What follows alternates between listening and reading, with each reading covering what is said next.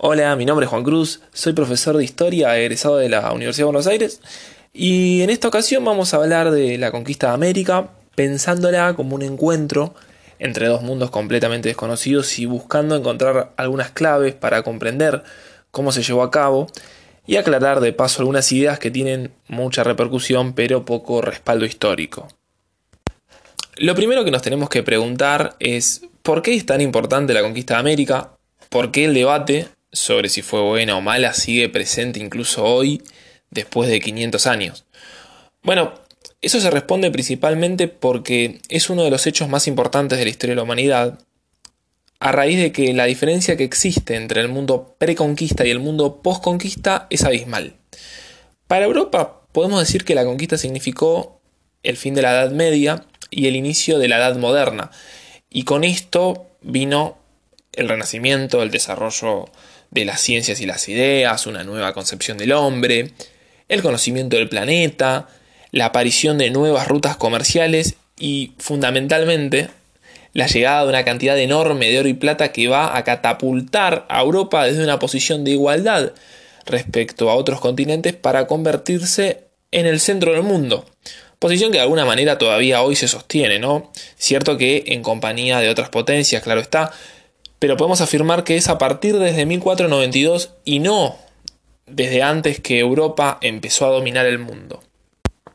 Naturalmente que, como podemos imaginar, los efectos de la conquista en América no tuvieron el mismo matiz. La conquista, como cualquier conquista, fue un episodio terrible y no estuvo exenta de vencedores y vencidos. Por ejemplo, para tomar un punto, la población en América se redujo en un siglo desde la llegada de los españoles a un millón de habitantes aproximadamente, cuando se estima que antes de la llegada de Colón el continente contaba con una cifra cercana a los 50 o 70 millones de habitantes. Es decir, ya sean las cifras más optimistas o las menos optimistas sobre la población preexistente a la llegada de los europeos, la caída demográfica es atroz. Eso es un punto importante para tomar dimensión principalmente de lo grave que fue la conquista. Ahora bien, para entenderla mejor tenemos que preguntarnos qué características tuvo ese encuentro entre españoles y americanos. Y por un momento yo sé que es difícil, tenemos que superar esta idea de buenos y malos, ya sea la leyenda negra, que dice algo así como que los españoles vinieron a América a matar a todos los indios, violar a todas las indias y llevarse todo el oro que encuentren, llevando a cabo un genocidio planificado y destruyendo para siempre el mundo americano, así como también, por otro lado, la leyenda rosa, que dice que los españoles eran buenos, que trajeron la civilización a América, que le dieron a estos pueblos el título de vasallos de la corona, algo que otras potencias europeas no hacían con sus conquistados, así como también se afirma el hecho de que les dieron leyes, un sistema con representación, el mantenimiento de sus autoridades locales, es decir, los caciques, la desaparición de sacrificios humanos, en fin, entre otros puntos que suelen ser mencionados por los defensores de la conquista o quienes pretenden matizar por lo menos la idea de que los españoles vinieron a saquear y nada más. Hoy vamos a tomar el caso de México, que es muy ilustrativo al respecto. Los mexicas, para quienes no conocen la historia de los mexicas, fueron uno de los dos imperios que había en América antes de la llegada de los españoles, junto con el Inca, que estaba en Perú, en los Andes. Los mexicas estaban en México, como podemos imaginar, y fueron los que los españoles llamaron aztecas. O sea, lo que nosotros conocemos como azteca eran mexicas. Era una tribu que había migrado hasta donde hoy día se encuentra el DF, y allí fundaron Tenochtitlán, donde gobernaba el emperador que ellos llamaban el Tlatoani, que significa el que tiene la palabra, y que a la llegada de los españoles era Moctezuma II. Desde allí, desde Tenochtitlán, fueron conquistando militarmente a pueblos vecinos que les rendían distintos tipos de tributo. Eso, en muy pocas palabras, era el Imperio Mexica o Azteca, según lo llamaron los españoles. Para este análisis vamos a tomar a un autor búlgaro-francés, Tetsan Todorov, que fue lingüista, filósofo, historiador de gran repercusión internacional y que planteó en su libro La conquista de América, la cuestión del otro, publicado en 1982, un libro que desde ya les recomiendo para todos, una pregunta que es inicial para comprender nuestro estudio. ¿Cómo es que 500 españoles, con algunos barcos, unos pocos fusiles y cañones, algunos caballos, logran conquistar imperios como el Mexica que contaba con 25 millones de habitantes aproximadamente? ¿Cómo hicieron los conquistadores para desarmar imperios, vencerlos militarmente e imponerse con tan pocos recursos? Ya estamos hablando desde lo humano en cuanto a cantidad de soldados o de armamento. Claro está que un barco europeo es más efectivo para la guerra que una canoa, así como también un cañón puede causar más daño que una lanza. Eso está claro, no entra en discusión la diferencia tecnológica. Pero estamos hablando de centenares de españoles contra miles de guerreros, millones de habitantes, un territorio desconocido. Digamos, son muchos los factores que están en contra de los españoles a la hora de iniciar la conquista. Para esta ocasión vamos a hablar de cinco claves para comprender cómo se llevó a cabo la conquista. Cortés en 1518 se rebela contra el gobernador de Cuba, Diego Velázquez, y navega con sus 500 hombres, algunas armas y caballos, hacia la península de Yucatán. ¿Qué se encuentra Cortés cuando llega a la península de Yucatán? Bueno, se encuentra a los mayas, un pueblo dividido en numerosos pequeños estados que ya habían sufrido la conquista de los mexicas anteriormente y eran conscientes de una experiencia traumática como lo es una conquista militar. ¿Cómo ven los mayas a los españoles? Digamos que les llama la atención la llegada de estos hombres blancos que vienen vestidos con barbas, que les hablan de Jesucristo, de la Virgen María, del Rey de España. Pero digamos algo importante, los mayas nunca dejan de ver a los españoles como humanos. De hecho, los llaman extranjeros los mayas a los españoles. En este encuentro con los mayas, que con algunos pueblitos, como dijimos, los mayas están divididos en distintos distintos estados, con algunos mayas está todo bien, con otros está todo mal y hacen la guerra los españoles. Pero bueno, en estos encuentros con los mayas, Cortés se va a hacer de lo que es nuestra primera clave para entender la conquista. Dos traductores que va a llevar a Tenochtitlan. Sí, escucharon bien, dos traductores. Estos son una de las claves para la conquista, y aunque nos cueste pensarlo, fueron más importantes que cualquier soldado o cualquier cañón. Los españoles justamente suplieron la ausencia de estos recursos militares con un gran poder de comunicación y manipulación. ¿Quiénes eran los traductores? Bueno, por un lado tenemos a Aguilar, un fraile español que había naufragado hace ocho años y vivido todo ese tiempo con una tribu maya aprendiendo el idioma. Y por otro lado tenemos a Malinche, que va a ser una india que va a ayudar a los españoles y que pasará en la historia mexicana como un sinónimo de traidora. Ahora bien, ¿quién era Malinche? Malinche era una mexica que hablaba nahuatl como lengua materna, la lengua de los mexicas, y que había sido vendida desde niña por su padrastro como esclava a los mayas, entonces bueno, tuvo que aprender el idioma de sus amos, por lo cual era bilingüe malinche. Entonces cuando lleguen a Tenochtitlán, capital de los mexicas gobernada por Moctezuma, Malinche va a traducir lo que dice Moctezuma del nahuatl al maya. Aguilar del maya al español, es así que los traductores van a ser claves para que Cortés, que recibe la información que le da Aguilar, entienda lo que pasa y cómo canalizar los recursos que tiene. El segundo punto que no les mencioné al principio de esta charla es que no fueron 500 los españoles que conquistaron México. No les mentí, la cifra de españoles es correcta. Sino que no les agregué este punto clave. Cuando Cortés va camino a Tenochtitlán, entra en las periferias del Imperio Mexica y se encuentra con los pueblos que están sometidos por los mexicas pueblos como los tlaxaltecas, por ejemplo, que fueron conquistados militarmente por los mexicas y que deben rendir tributos no muy lindos. ¿Qué tipo de tributos? Bueno, por ejemplo, dar a sus guerreros para hacer sacrificios humanos. Los mexicas creían que sacrificando guerreros al dios Sol, el universo seguía girando. Así como también tener que dar a sus mejores mujeres, trabajar para rendir artesanías y bueno, un largo etcétera, que hacía que estos pueblos no estén identificados con el imperio que los gobierna, sino justamente todo lo contrario. Están oprimidos esperando el día que puedan vengarse. Es así que Cortés aparece acá como una especie de libertador, por decirlo de una manera, para estos pueblos conquistados por los mexicas. Muchos de estos pueblos, especialmente los tlaxaltecas, van a sumarse junto con los españoles para conquistar Tenochtitlán, aportando una cifra que ronda los 20.000 soldados. Es así que, aunque nos cueste pensarlo, el grueso del ejército que conquista México no es europeo, sino indígena. Y esto es una clave para comprender que el mundo americano, antes de la llegada de los españoles, no era un Edén donde todos estaban agarrados de la mano, bailando en círculo, sino que era un mundo conflictivo, es decir, eran seres humanos iguales a cualquier otro.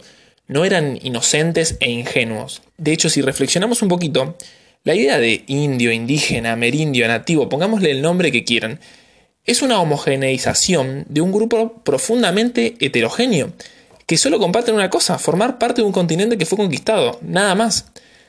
Ahora bien, la corona de Castilla recompensa a los pueblos que ayudaron en la conquista principalmente con premios como la exención tributaria, es decir, no pagar impuestos durante una X cantidad de tiempo, y cierta autonomía, dándole más poder a sus autoridades locales en comparación con otras que no ayudaron y bueno, fueron sometidas por los españoles.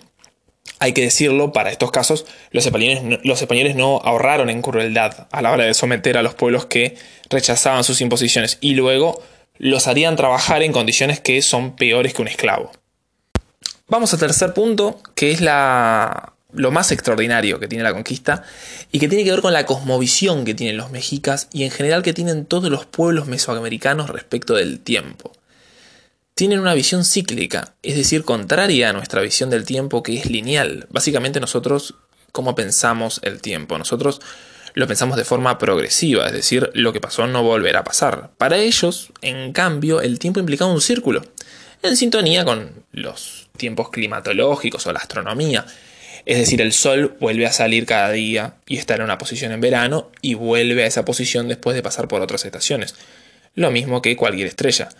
La lluvia, por ejemplo, está más presente en una época del año y vuelve a aparecer después de pasar por otras épocas de menor lluvia. Es decir, la naturaleza y los astros nos invitan a pensar en círculos, no en líneas. Y es así como pensaban los mexicas. Los españoles tenían nuestra visión del tiempo, nuestra visión lineal, igual que nosotros. Ustedes me dirán, bueno, muy lindo todo, pero ¿qué tiene que ver la visión del tiempo lineal, circular en la conquista de América? Bueno, aquí nos vamos a la cuarta clave, dijimos que cuando los mayas conocen a los españoles los ven como seres humanos. Bueno, no ocurre lo mismo en México.